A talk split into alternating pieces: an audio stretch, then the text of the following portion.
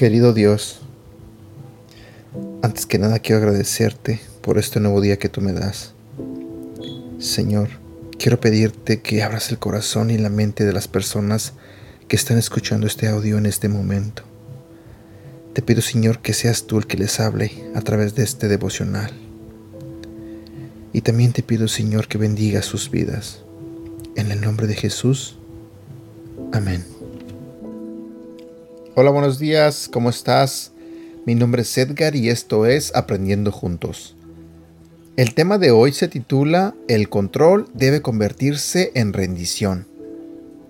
Cuando escuchamos las noticias y oímos lo que sucede a nuestro alrededor, se desencadena una profunda sensación de miedo y preocupación. Estos sentimientos nos asustan porque aparentemente tenemos todo bajo control y de repente todo nuestro mundo se sacude y se desmorona. Para empeorar las cosas debemos quedarnos en casa, aislados. Anhelamos conectarnos, adorar y orar con nuestros hermanos y hermanas en Cristo, pero no podemos ir a la iglesia. Incluso si ir a la iglesia no es parte de tu vida, cuando una crisis como la que enfrentamos con la pandemia del coronavirus surge, podemos de alguna manera sentir la necesidad de correr hacia ella.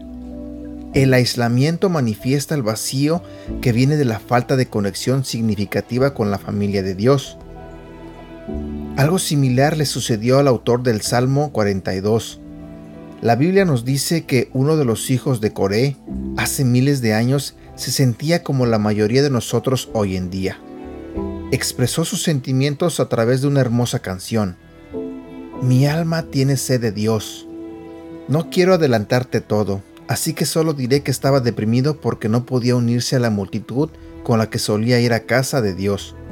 Su alma estaba inquieta y se preguntó, ¿por qué te abates, oh alma mía, y te turbas dentro de mí? Salmos 42, versículo 5. ¿Puedes relacionarte con Él? ¿Te estás haciendo las mismas preguntas estos días? ¿Por qué me siento así? ¿Por qué me siento tan deprimido? ¿Por qué me siento tan asustado? ¿Qué hay detrás de tu miedo? ¿Qué hay detrás de tu preocupación? Estamos desesperados porque esas cosas que no podemos controlar revelan precisamente que no tenemos control de nada. De hecho, nunca la tuvimos. El control debe convertirse en rendición, el salmista reconoce sus sentimientos, no los reprime. Se enfrenta a ellos con valentía y decide poner su esperanza en Dios. Lo entrega todo a Dios. No permite que sus circunstancias le roben su paz y su alegría. Oración.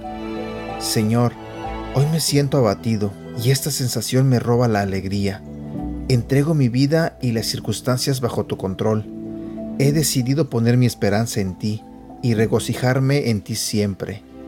Lléname con tu presencia amorosa. En el nombre de Jesús. Amén. Este ha sido el devocional del día de hoy de Aprendiendo Juntos.